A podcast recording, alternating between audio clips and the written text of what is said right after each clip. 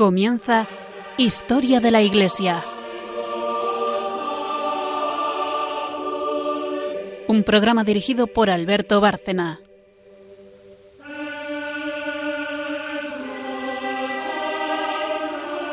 Buenas noches, oyentes de Radio María y de Historia de la Iglesia. Buenas noches, María Ornedo. Buenas noches. Buenas noches, Carmen Tour de Montis. Buenas noches a todos. Y, y bueno, en el programa anterior creo que olvidé un poco eh, hacer esta introducción que hacemos siempre sobre el esquema del programa para quien no lo conozca o lo siga menos. ¿no? Eh, la primera sección es de Carmen, que es la historiadora de este programa y es la que nos introduce eh, precisamente en la historia de la Iglesia, que es de lo que se trata el programa. ¿no? Hay una pausa y luego es Carmen también quien se ocupa de tener un santo que tenga relación con lo que estamos tratando, como va a ocurrir hoy también. Y la tercera sección es Magisterio, pero un magisterio siempre eh, que guarda relación con lo que estamos tratando en la parte histórica.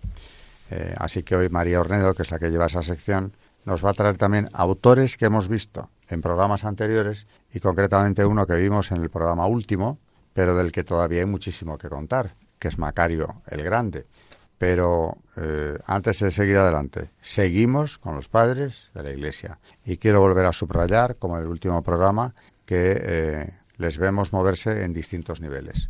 Podemos encontrarlos en un concilio ecuménico definiendo el dogma, la integridad del dogma católico frente a las herejías. Podemos verlos retirados en el desierto, dirigiendo comunidades eh. En definitiva, son personas eh, frecuentemente muy polifacéticas, porque pueden cambiar desde el retiro absoluto y el silencio total hasta pasar a una asamblea, como eran aquellos concilios, donde se están definiendo precisamente en ese momento los dogmas eh, fundamentales, barriendo las herejías que surgían al paso en aquellos primeros siglos del cristianismo.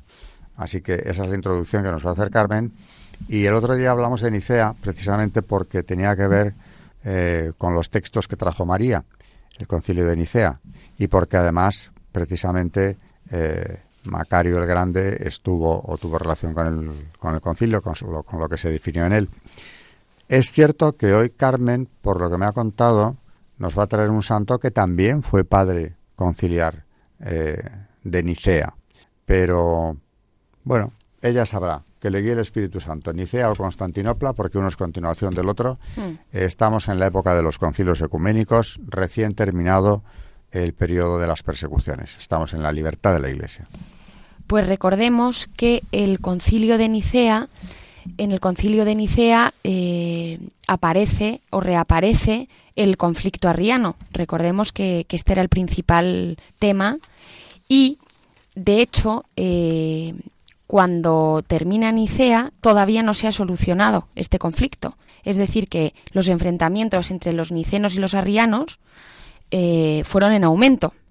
Entonces los emperadores Constancio y Valente favorecieron el arrianismo por lo que el problema no se, no se había resuelto y, lejos de resolverse, se agravó, añadiéndosele uno más, que es el macedonianismo, que era una energía derivada del pensamiento arriano, es decir, se parte de la herejía arriana y de ahí, pues, otra nueva herejía. El obispo de Constantinopla macedonio negó la divinidad del Espíritu Santo, lo consideraba inferior al Hijo y éste inferior al Padre. San Atanasio llamó a los seguidores de este obispo neumatómacos, es decir, luchadores contra el Espíritu Santo. Muchos obispos orientales pedían la celebración de un concilio para resolver las controversias teológicas habidas desde Nicea, que aunque Nicea había instaurado, eh, se había posicionado en contra, eh, todos estos conflictos seguían eh, todavía. El emperador Teodosio convoca un nuevo concilio al que asisten unos 150 obispos, todos ellos orientales. No fueron invitados los obispos occidentales, por lo que en un principio este concilio no fue considerado como ecuménico. Años después, el concilio de Calcedonia, cuarto ecuménico, lo consideró como tal. El documento más, importante de Constantinopla es el, el del símbolo niceno-constantinopolitano, en el que se defiende la divinidad del Espíritu Santo, Señor y dador de vida, que procede del Padre y del Hijo y que es alabado y glorificado junto con el Padre y el Hijo. Este concilio se inicia en mayo del 381 y dura hasta julio de ese mismo año. conocemos el testimonio muy autorizado de Gregorio de Nacianzo, obispo de Constantinopla, y presente en el concilio, que en sus discursos teológicos proclama abiertamente la divinidad del Espíritu Santo, negada por los macedonianos. El acaloramiento en los diálogos fue alto en la historia de este concilio. San Gregorio Nacianceno intentó poner paz entre los obispos, a quienes describe como una pandilla de devotas reunidas, como una disputa de niños. Los compara a avispas que discuten sin orden y que van directos al rostro. De Constantinopla se conservan cuatro cánones importantísimos. El canon 1 que condena a rianos y macedonianos, el 2 que limita la jurisdicción de los obispos, prohibiéndose la intromisión en cuestiones de otras diócesis, el 3 que afirma el primado de honor del obispo de Constantinopla, después del obispo de Roma, y el 4 que declara nula la ordenación episcopal de Máximo por sus intrigas. A Constantinopla, por lo tanto, hay que agradecerle el símbolo de la fe que hoy profesamos y a su pueblo el interés por la teología que la vivió como algo esencial en sus vidas. De allí, por cierto, el credo de Nicea Constantinopla, que es el que, el que rezamos mm, en la actualidad. Bueno, pues eh, en ese ambiente de concilios y de clarificación de la doctrina, que buena falta hacía. Había que concretar muchas cosas, había que limpiar también de, herejías todo lo que se había ido añadiendo al dogma, y esa es la labor de los concilios ecuménicos. En su conjunto nos han legado eh, una buena parte del depósito sagrado de la Iglesia, ¿no? que son los dogmas que profesamos todavía y que nos han clarificado y han guiado a generaciones de cristianos hasta hoy, hasta la fecha, porque ahí no ha habido cambios. Eh, hay que siempre destacar el trabajo inspirado por el Espíritu Santo de estos padres y también su firmeza, porque la defensa del dogma eh, no siempre se llevaba a cabo con paz, tranquilidad y aceptación por parte del, contrario. Al contrario, hubo persecuciones incluso contra los eh, católicos ortodoxos. En el caso del arrianismo hubo rebrotes, en fin, lo que nos ha contado Carmen es un ambiente no tan pacífico, pero por lo menos es un ambiente en el que vemos que ya los padres del concilio se reúnen precisamente porque son conscientes de que tienen que definir, tienen que aclarar eh, cuestiones fundamentales del cristianismo. ¿Cuál es nuestra fe? ¿En qué estamos eh, creyendo? ¿Qué es lo que Cristo mm, vino al mundo? ¿Quién es Cristo? Etcétera, etcétera, etcétera. Eh, ese es el ambiente histórico. Y, luego, en relación con esto, pues vamos a volver hoy también con, padres que ya, eh, concretamente digo, el último día tuvimos aquí a Macario el Grande, pero eh, María nos va a traer también alguna madre del desierto. recordemos que junto a los padres del desierto se habla menos de ellas, pero tienen gran importancia las madres. mujeres que se retiraban a hacer una vida exactamente igual que la de ellos y creaban comunidades, vivían solas como ermitañas o también creaban eh, comunidades femeninas. Y nos han dejado un legado también muy importante, muy sintético, porque van muy al grano las eh, sentencias de las madres de la Iglesia. Y hoy, si da tiempo, pues también María Magisterio nos traerá eh, algo de esto. dicho lo cual, pues vamos a hacer una muy breve pausa y Carmen nos va a traer, creo que hoy es santo y no santa, pero que tiene que ver con Nicea, también tiene que ver con este mundo de los concilios, de los primeros concilios ecuménicos.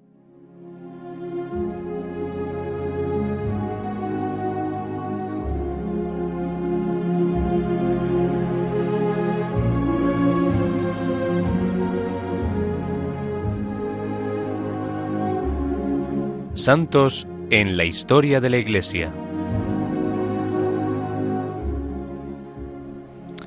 Pues hoy vamos a hablar de Espiridón de Tremitunte, de San Espiridón, mm, que nació en una familia cristiana a finales del siglo III, cerca del año 270 en Chipre. Se sabe que pasó los primeros años de su vida en el monte como pastor de ganado de su padre. Espiridón fue uno de los confesores cristianos a quienes el emperador Máximo mandó sacar el ojo deshecho, cortar el nervio y desjarretar la pierna izquierda y condenó a trabajar en las minas.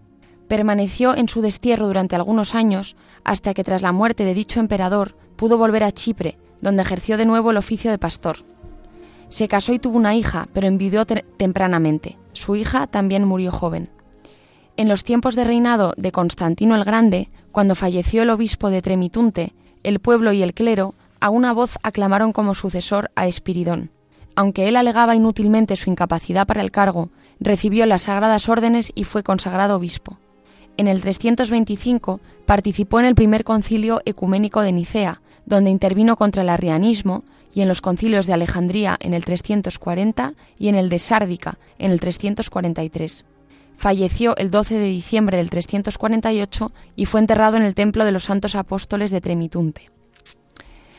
También em, pues hay muchos hechos que se, le, se, relacionan con, con Espiridón, y mm, vamos a relatar algunos de los que aparecen en, las distintas fuentes. Dice que, por ejemplo, eh, ya que hemos hablado de su participación en el primer concilio ecuménico de Nicea, el santo tomó parte en el debate con un filósofo griego que defendía los criterios de arrianismo. Las palabras sencillas y claras del santo derrotaron sus argumentos y el filósofo griego se dio por vencido, abrazando la causa de los santos padres. También eh, el santo curó, se dice que curó al emperador Constancio que estuvo al borde de la muerte. Otro de los hechos que se le atribuyen es que Dios le reveló la hora de su muerte, y al hablar de los discípulos del amor al Señor y al prójimo, fallece rezando. Sus reliquias, que este es bastante impresionante, sus reliquias incorruptas preservan la blandura y la temperatura constante, están siempre a 36,6 grados, que son los propios del cuerpo humano vivo, y cada vez que le cambian las, vestimentas se ve claramente que están gastadas, aunque el cuerpo permanece intacto en el relicario durante todo el año. Lo mismo se observa con las zapatillas del santo. Se dice que anda mucho ayudando a gente.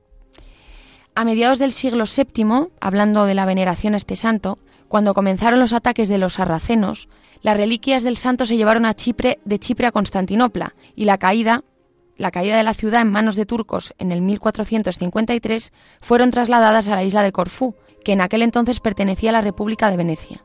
El 4 de diciembre de 1577, las autoridades venecianas concedieron un lote de tierra para la construcción del templo en honor al santo. En 1589 las reliquias fueron trasladadas al templo recién construido, donde se encuentran hasta ahora. Sus reliquias reposan bajo la custodia de la Iglesia Ortodoxa Helénica, en el templo que lleva su nombre en Kerkira, la capital de la isla. Durante largo tiempo la mano derecha del santo reposó en Roma, regalada al Papa Clemente VIII en 1592 y guardada en la iglesia de Santa María en Valicella. En 1984 la pasaron a Kerkira. San Espiridón es uno de los santos más venerados en la Iglesia Ortodoxa y por eso a veces lo comparan con San Nicolás de Mira. Como San Espiridón es particularmente venenado por los corfiotas en la isla, cuya historia de los seis últimos siglos está inalienable de la estancia allí de las reliquias. Se cree que dos veces salvó la isla de la peste, una vez de la hambruna y una vez de la invasión turca. Los isleños celebran su homenaje cinco veces al año. A su intercesión suelen acudir especialmente en los casos de dificultades económicas, intervención quirúrgica y enfermedades oncológicas. Según el santoral ortodoxo, su festividad se celebra el 12 de diciembre. Los católicos la celebran el 14 de diciembre. Pues otro ejemplo bastante asombroso de alguien que también ha recibido ciencia infusa, es decir, del Espíritu Santo directamente, eh, le ha dado una formación como que le permite enfrentarse con los filósofos eh, y derrotarlos con sus argumentos. Y como nos ha dicho Carmen, es un santo que crece, vamos, su infancia, su juventud, transcurre cuidando ganado en el monte.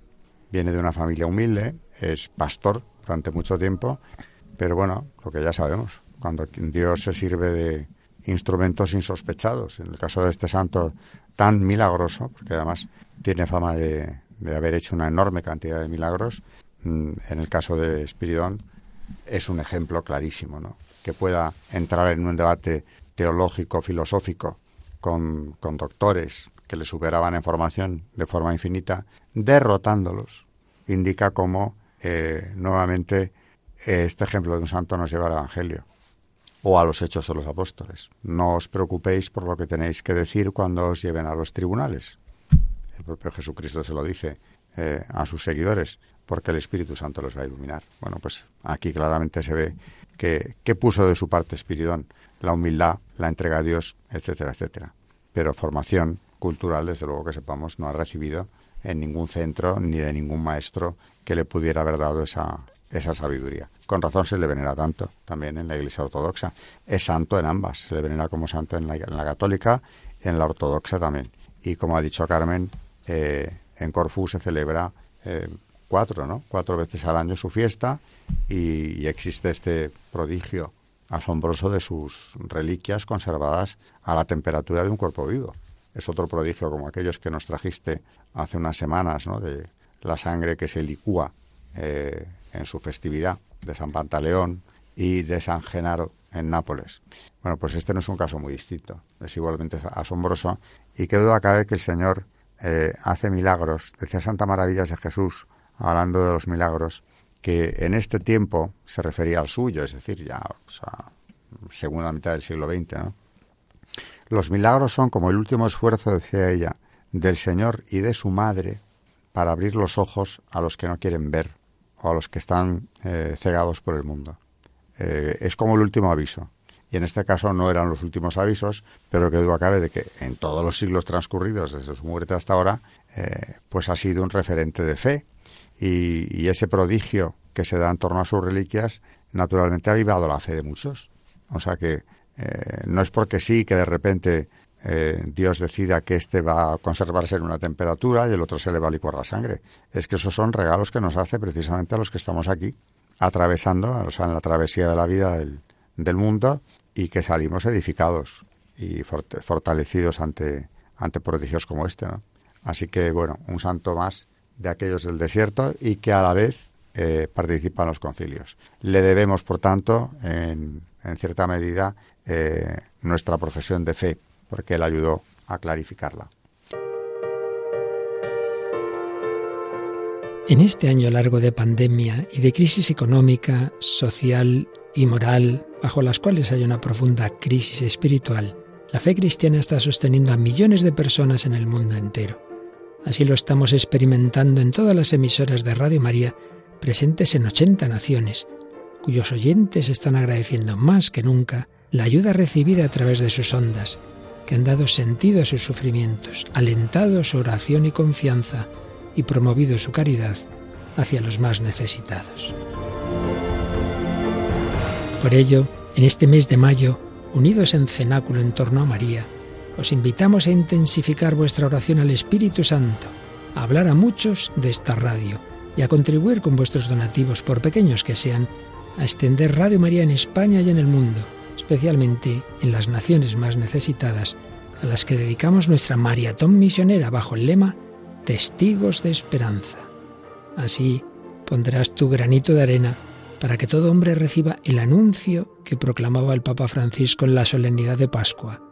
El Señor nos precede siempre, en la cruz del sufrimiento y de la muerte, así como en la gloria de una vida que resurge, de una historia que cambia, de una esperanza que renace. Puedes informarte de cómo colaborar llamando al 91 822 8010 o entrando en nuestra página web radiomaria.es. Seamos con Radio María testigos de esperanza.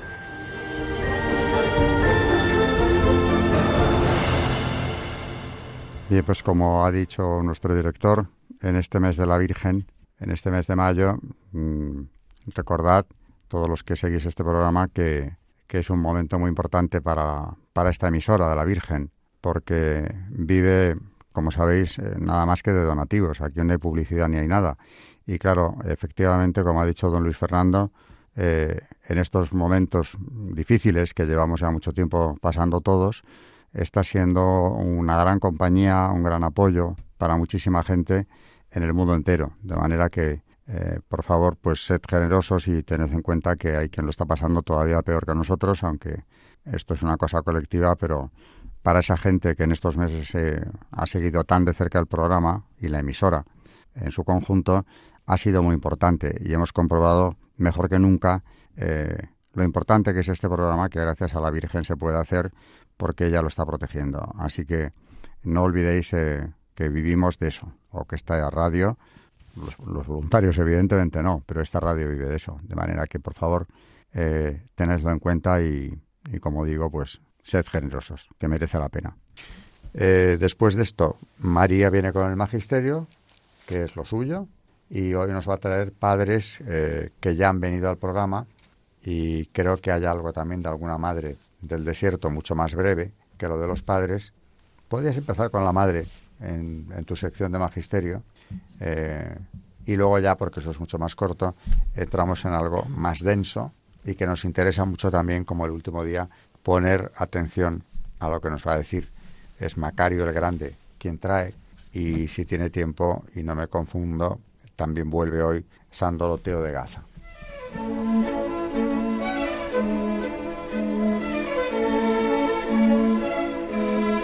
El Magisterio de la Iglesia.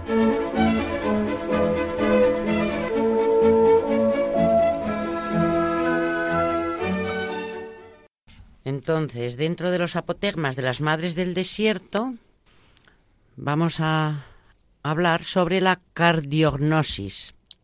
La palabra cardiognosis es el resultado de la fusión de dos palabras, corazón, cardía, y conocimiento, gnosis.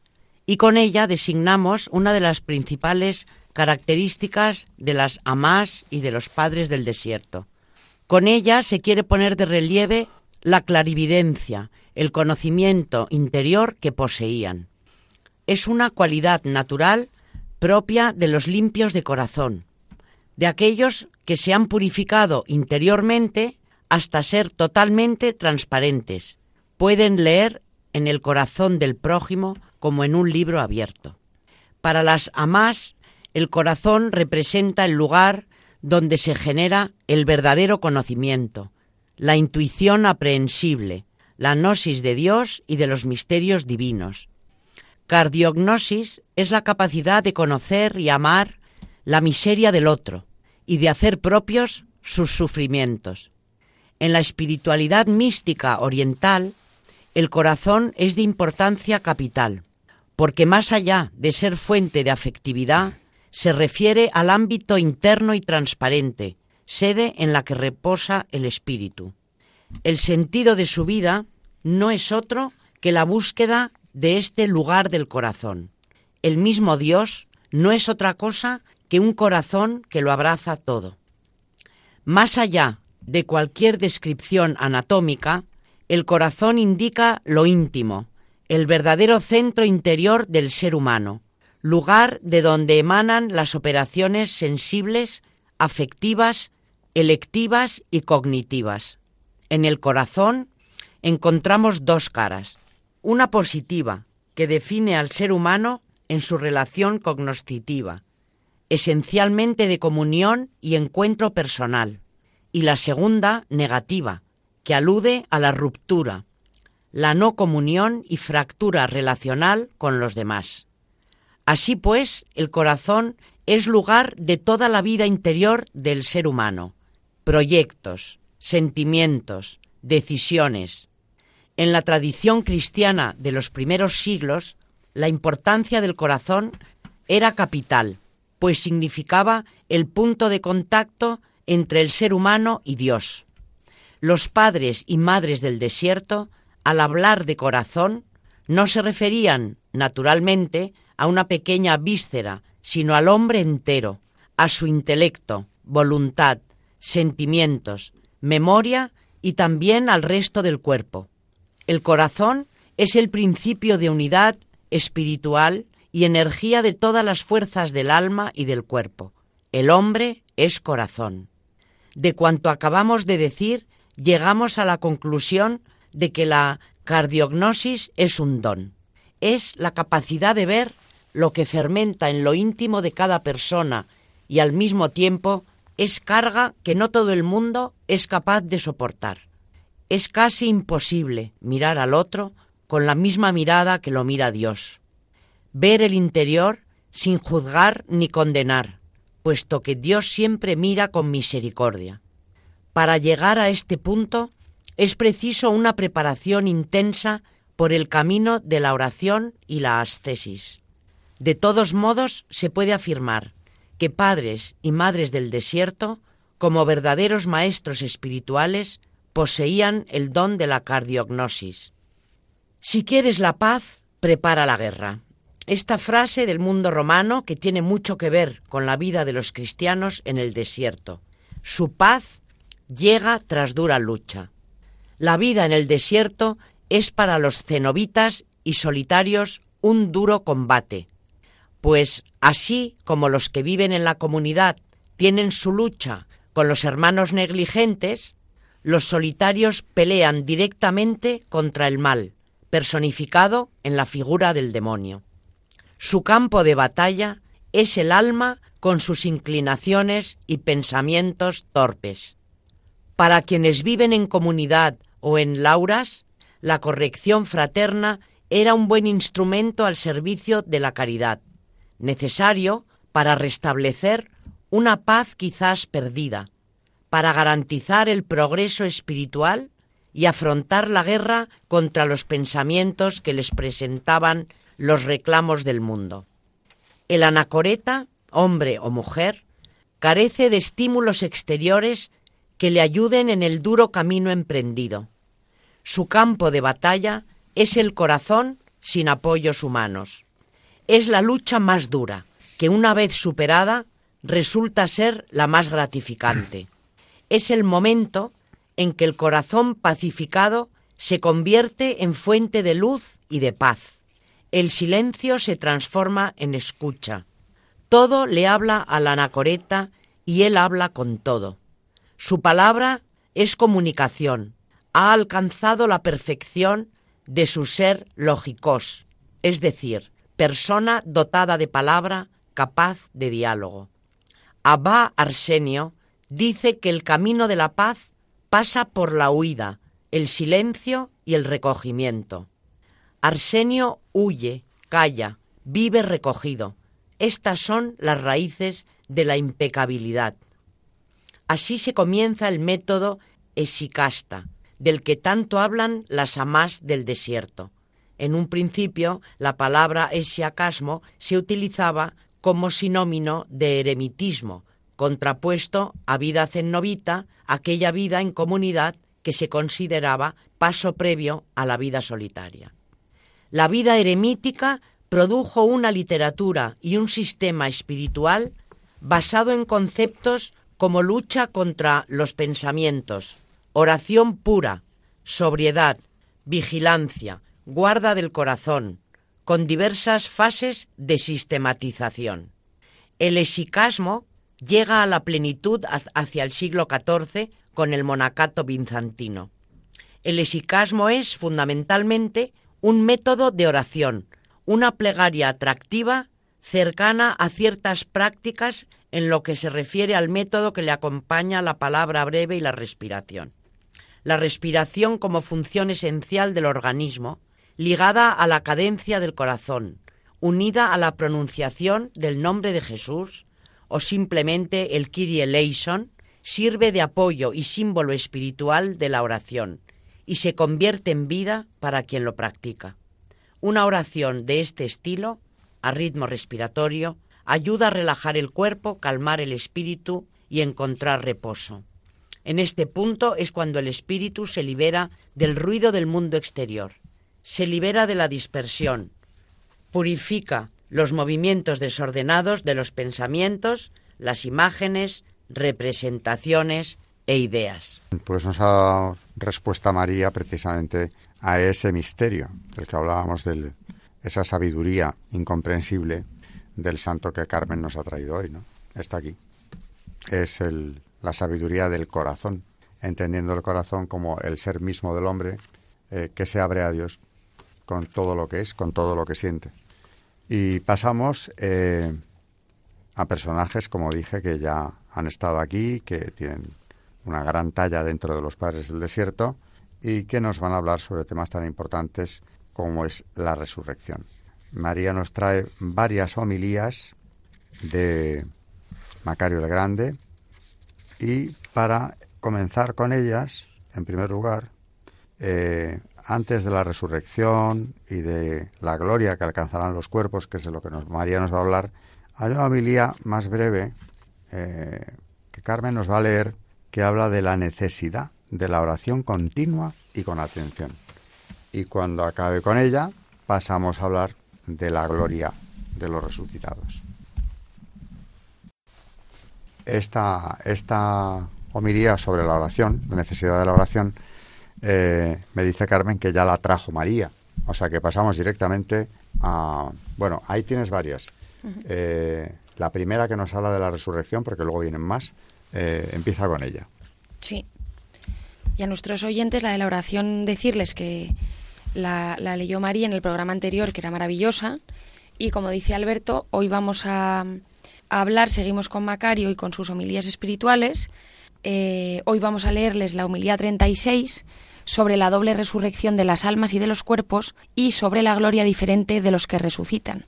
Dice, la resurrección de las almas muertas tiene lugar ya desde este momento, mientras que la resurrección de los cuerpos muertos se producirá el último día. De la misma manera que todos los astros que están en la bóveda del cielo no son iguales, sino que unos superan a otros en magnitud y en brillo, también en el mundo espiritual los progresos en el mismo espíritu difieren según la medida de la fe. Uno es más rico que el otro. La Escritura dice también lo siguiente, quien habla en lenguas habla en el Espíritu de Dios.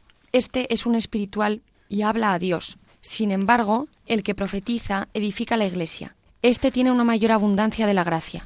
En efecto, el primero se edifica solamente a sí mismo, mientras que el segundo se edifica a sí mismo y también al prójimo. Esto se parece a un grano de trigo que ha sido sembrado en la tierra. De su núcleo, que es único, produce granos en gran cantidad y diversos. Y también se parece a las espigas. Unas son más grandes, otras más pequeñas, pero todas se amontonan en una sola era y un solo granero. granero. A pesar de sus diferencias, con ellas se hace un solo pan. En la ciudad hay multitud de personas. Unos son niños pequeños, otros hombres o jóvenes, pero todos beben agua de la misma fuente, comen el mismo pan y respiran el mismo aire. Hay diversos tipos de lámparas. Unas tienen dos orificios, mientras que otras tienen siete. Pero donde la luz es más abundante, el alumbrado es distinto. Así también quienes están en el fuego y en la luz no pueden estar en las tinieblas, pero hay grandes diferencias entre ellos. Esto se parece a un padre que tiene dos hijos, de los cuales uno es niño, mientras que el otro es ya un hombre joven. A este último lo envía a otras ciudades o países extranjeros, mientras que al primero lo mantiene a su lado, porque aún no es capaz, no es capaz de valerse por sí mismo. Gloria a Dios. Amén.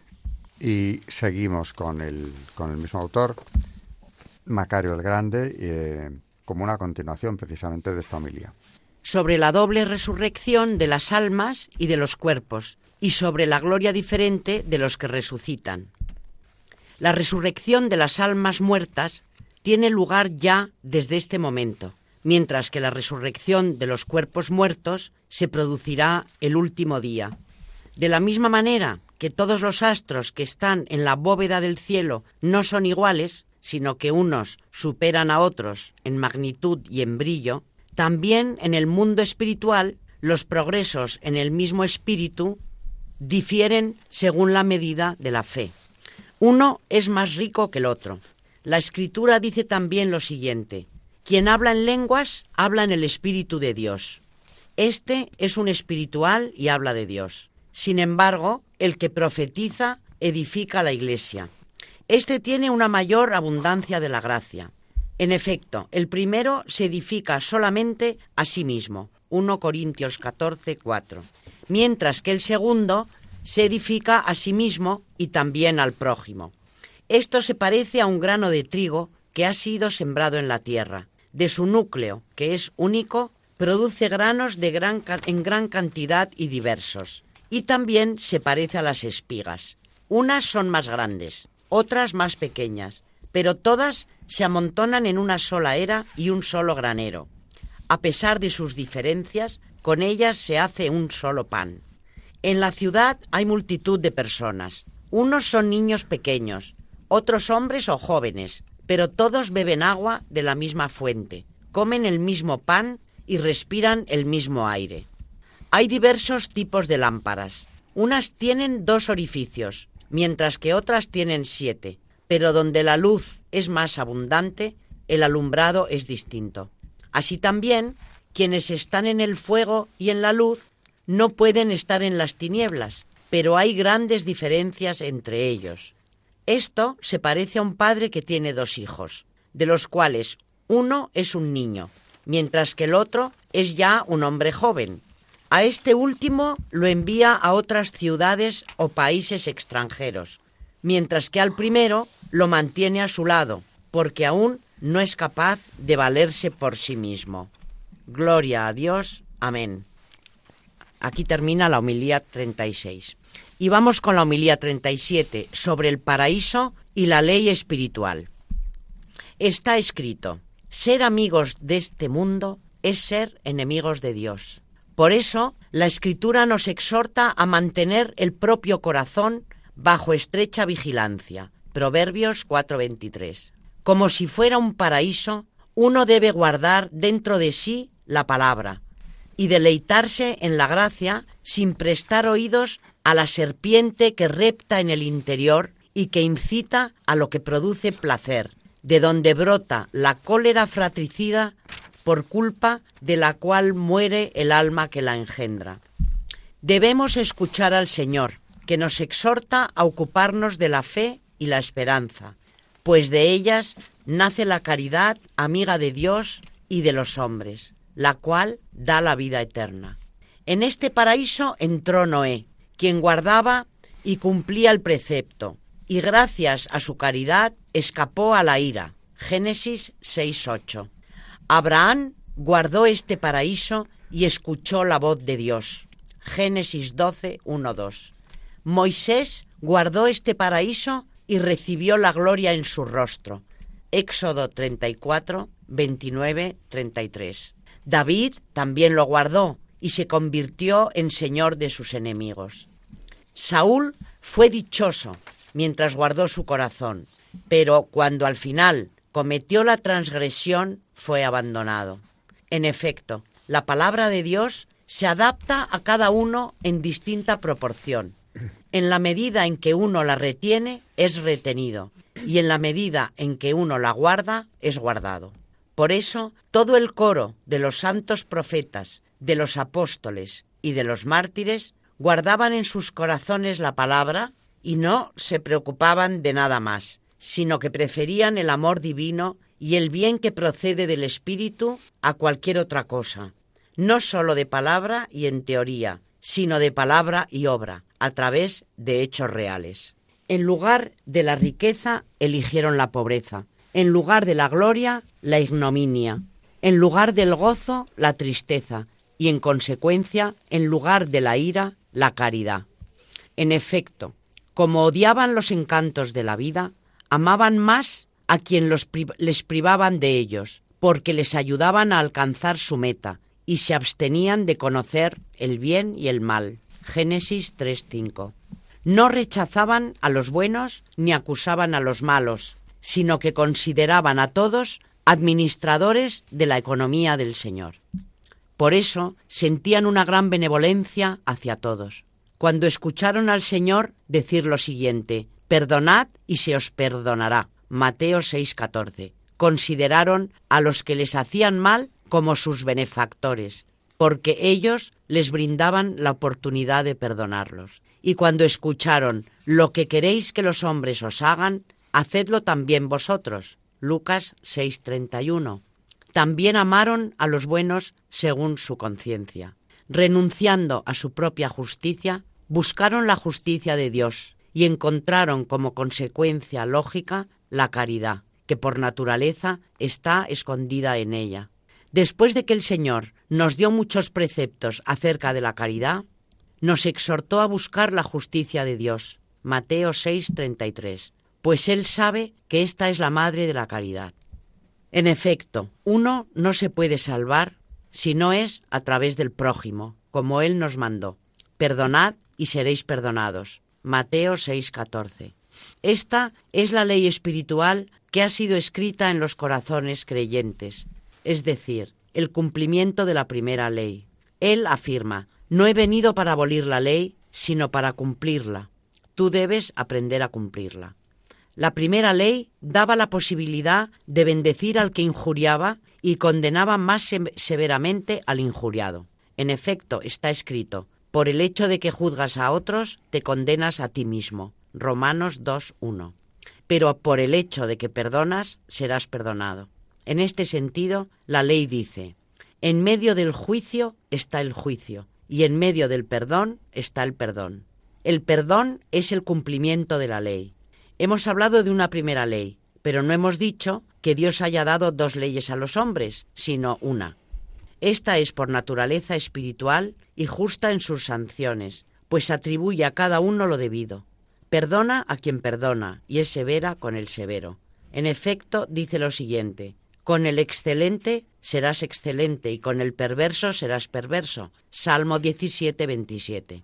Por eso, quienes observaban la ley de manera espiritual y tenían una parte proporcional de la gracia, amaban no sólo a los que les hacían el bien, sino también a quienes los injuriaban y los perseguían. Estos recibían la caridad espiritual como recompensa por sus buenas acciones. Cuando hablo de buenas acciones, no quiero decir que solamente perdonaran las ofensas, sino que también hicieron el bien a las almas de quienes los injuriaron. En efecto, presentaron a estos ante Dios, como si gracias a ellos hubieran conseguido la bienaventuranza, según lo que está escrito. Bienaventurados cuando os injurien y os persigan. Mateo 5:11. La ley espiritual les había enseñado esta actitud. Como esperaron con paciencia y mantuvieron la mansedumbre espiritual, el Señor, viendo la paciencia de su corazón, que a pesar del combate no se separaba de la caridad, destruyó el muro de separación. Efesios 2:14.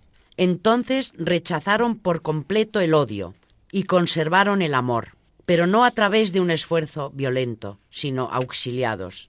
Entonces el Señor alejó de ellos la espada que se revolvía hacia todas partes. Génesis 3:24, que agita los pensamientos, y ellos entraron hasta detrás del velo, en donde entró el Señor para abrirnos el camino.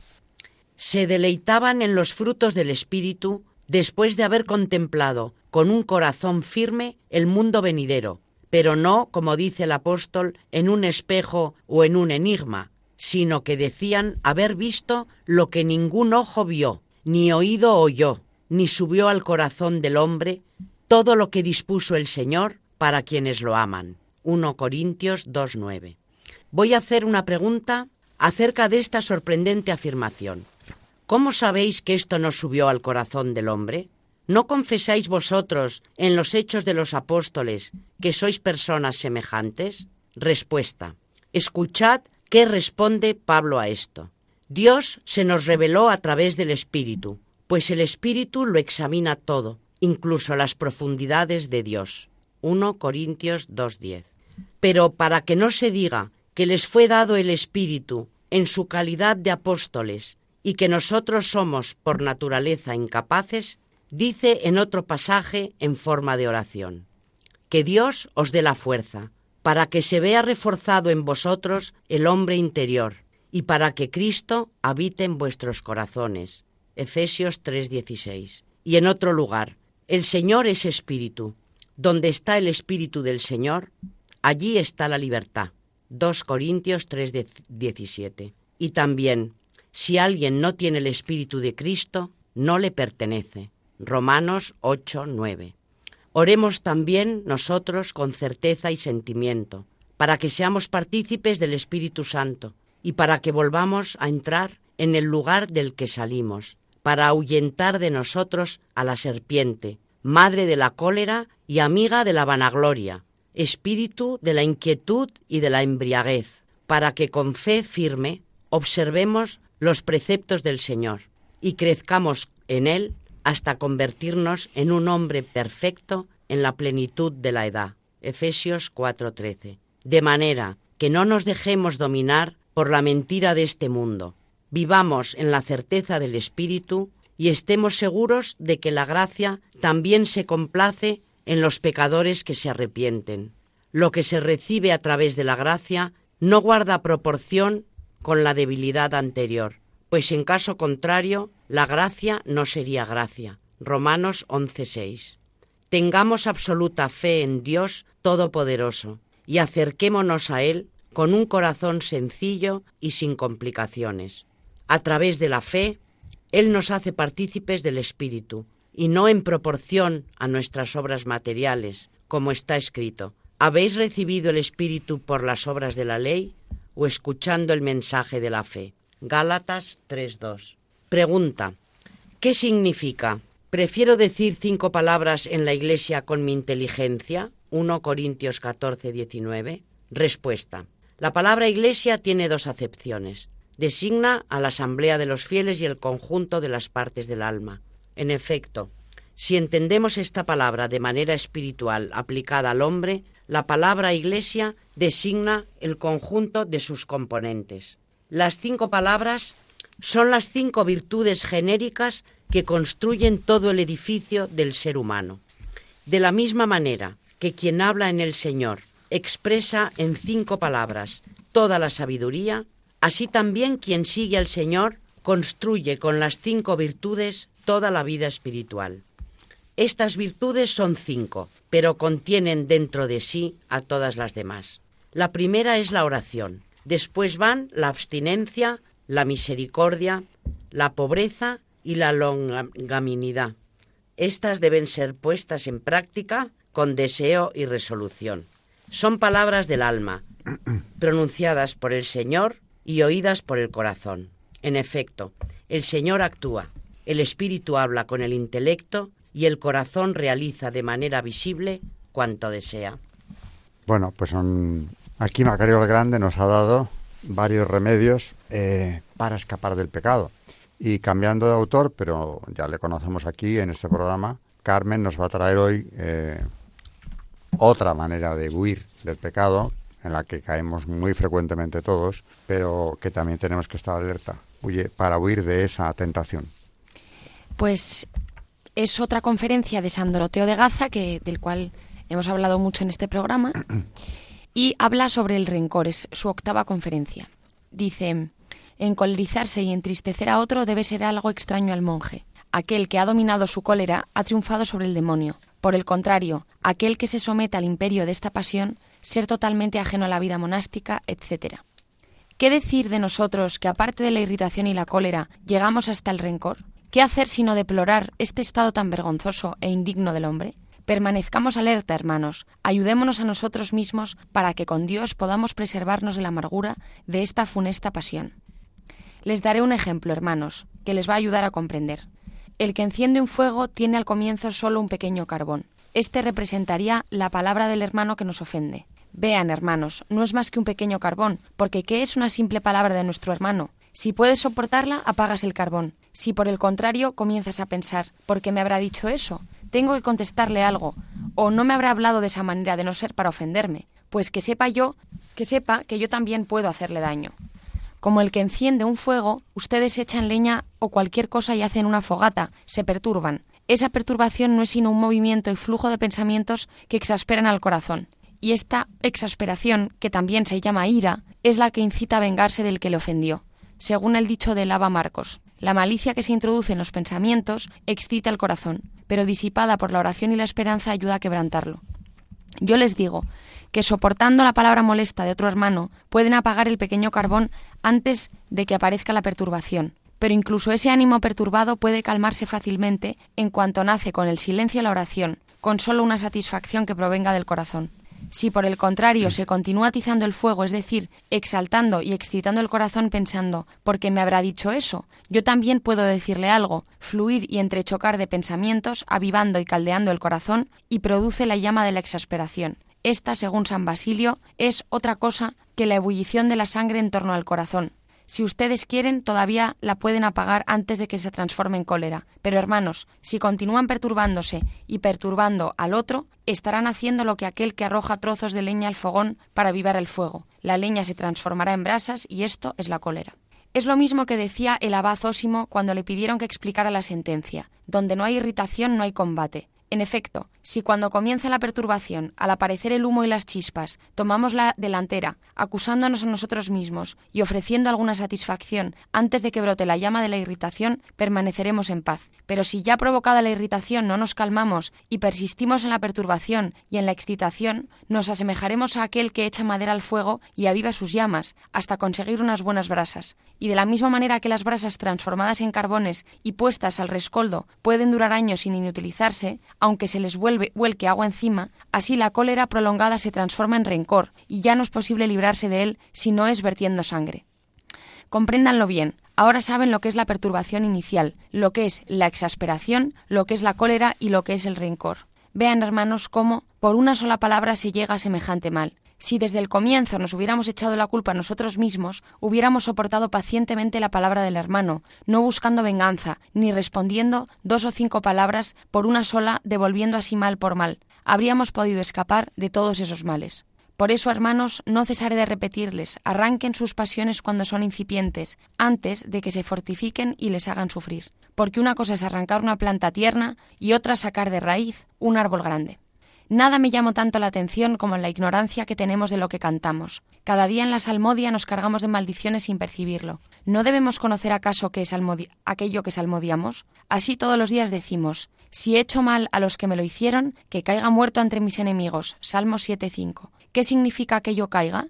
Mientras estamos de pie tenemos fuerza para oponernos a nuestros enemigos. Damos golpes y los recibimos. Nos lanzamos sobre el otro y se lanzan sobre nosotros. Pero siempre estamos de pie. En cambio, si caemos, ¿cómo podremos, estando en tierra, luchar todavía contra el adversario? Pero nosotros estamos pidiendo no solo caer ante nuestros enemigos, sino caer muertos. ¿Y qué es caer muertos ante el enemigo? Ya hemos dicho que caer es no tener más fuerza para resistir y estar tendido en tierra. Caer muerto es no tener el más mínimo poder de levantarse, porque el que se levanta puede reponerse y volver al combate. Decimos también, que el enemigo persiga y atrape mi alma. Salmo 7.6. No solo que la persiga, sino también que la atrape, es decir, que caigamos en sus manos, que le estemos sometidos en todo y que nos derribe cuando quiera, si es que devolvemos el mal a quien nos lo ha hecho. Así son todas las maldiciones que nos echamos encima al salmodiar, si es que devolvemos mal por mal. ¿Y qué mal no devolvemos? Pero eso nos importa poco, no nos preocupa. Podemos devolver mal por mal no solo con actos, sino también con una palabra o una actitud. A nosotros nos parece que no devolvemos el mal con un acto si lo hacemos con una palabra o una actitud. Sin embargo, con una sola actitud, un gesto una mirada, podemos perturbar a nuestro hermano, porque podemos muy bien lastimarlo con un gesto, y eso es también devolver mal por mal. Alguno de nosotros cuida de no devolver el mal por medio de un acto, una palabra, de actitudes o gestos, pero en su corazón guarda tristeza con respecto a su hermano y siente enojo contra él. Vean, hermanos, en la diversidad de tales estados, alguno no siente tristeza con respecto a su hermano, pero si llega a enterarse de que alguien le ha hecho daño, ha murmurado contra él o le ha injuriado, se regocija al saberlo, y de esta manera él también devuelve mal por mal en su corazón. Otro quizá no guarda enemistad ni se regocija al oír injuriar a aquel que le ha hecho daño, e incluso puede hasta afligirse si sabe que está penado, pero no le agrada ver a ese hermano contento, y se entristece al verlo contento y en paz. Esta es otra forma de rencor, aunque más sutil. Vean en este otro hermano que al recibir una ofensa de otro, hace la paz con él, le da satisfacción, tiene palabras de reconciliación y no guarda en su corazón ningún resentimiento contra el autor de la ofensa. Pero si el hermano vuelve a decirle cualquier cosa desagradable, trae nuevamente a la memoria lo pasado y se perturba por lo anterior y lo reciente a la vez. Se asemeja así a un hermano que tiene una herida y se pone un vendaje. Gracias al vendaje la herida se cura y cicatriza, pero alrededor suyo queda muy sensible. Se lastima más fácilmente que el resto del cuerpo, y si recibe una pedrada, comienza enseguida a sangrar. Tal es el estado del hermano del que hablamos. Tenía una herida y le puso un vendaje, la satisfacción, como aquel del que hablamos en primer lugar. Ha curado la herida, es decir, la cólera. Incluso ha comenzado a preocuparse del rencor, cuidándose de no guardar en su corazón ningún resentimiento, lo que es la cicatrización de la llaga, pero todavía no lo ha borrado completamente sus rastros todavía guarda algo de rencor, es decir, la cicatriz por la cual la herida se vuelve a abrir rápidamente al menor golpe. Debe esforzarse entonces por hacer desaparecer incluso esa cicatriz, de tal manera que vuelva el, el vello, que no quede ninguna deformidad y que nadie pueda darse cuenta de que allí hubo una herida. Pero ¿cómo lograr esto tan difícil? orando de todo corazón por aquel que le ha hecho mal, diciendo, Oh Dios, auxílianos a mi hermano y a mí por sus oraciones. De este modo, por un lado, reza por su hermano, lo cual es un testimonio de compasión y caridad, y por otro, se humilla pidiendo su seguridad por las oraciones de este hermano. De esa manera, allí donde se encuentran la compasión, la caridad y la humildad, ¿cómo puede triunfar la cólera, el rencor o cualquier otra pasión? Es lo que decía el abad aunque el diablo y todos los demonios pongan en acción todas sus maquinaciones perversas, todos sus artificios resultan inútiles y son aniquilados por la humildad del mandamiento de Cristo. Y aquel que reza por sus enemigos nunca conoce el rencor. Así que pongan pues en práctica, hermanos, y comprendan bien las enseñanzas que reciben, porque si no las ponen en práctica, las palabras no pueden hacer nada. ¿Cuál es el hombre que queriendo aprender un arte solo se contenta con que le hablen? Más bien, comenzar primero por hacer, deshacer, rehacer, demoler y así, por un trabajo perseverante, aprender poco a poco su arte con ayuda de Dios, que ve su buena voluntad y sus esfuerzos.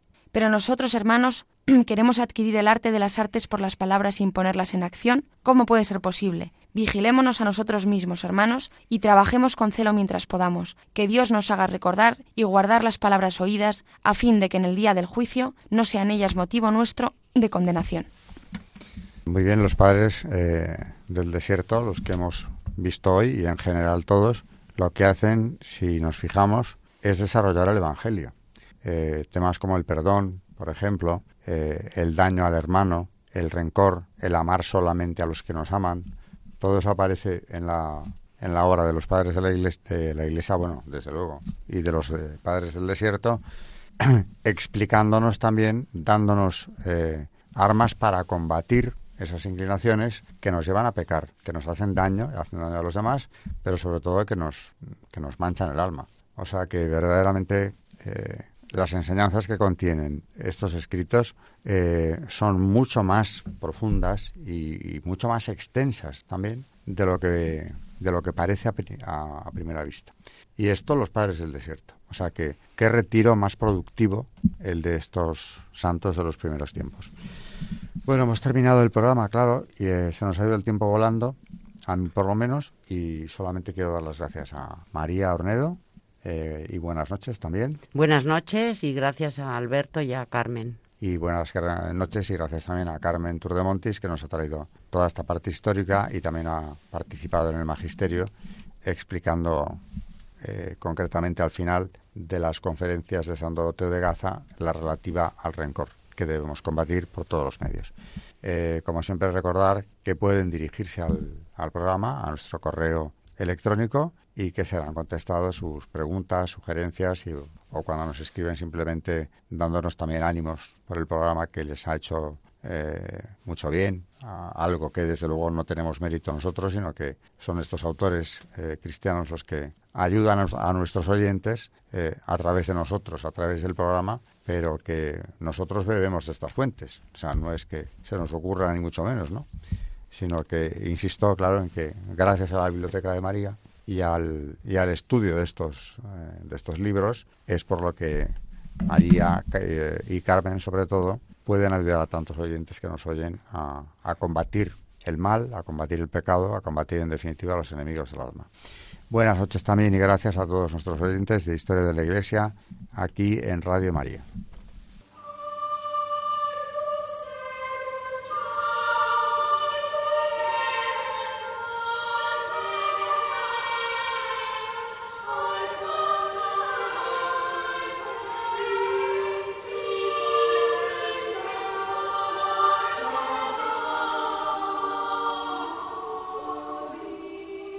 Han escuchado Historia de la Iglesia, un espacio dirigido por Alberto Bárcena.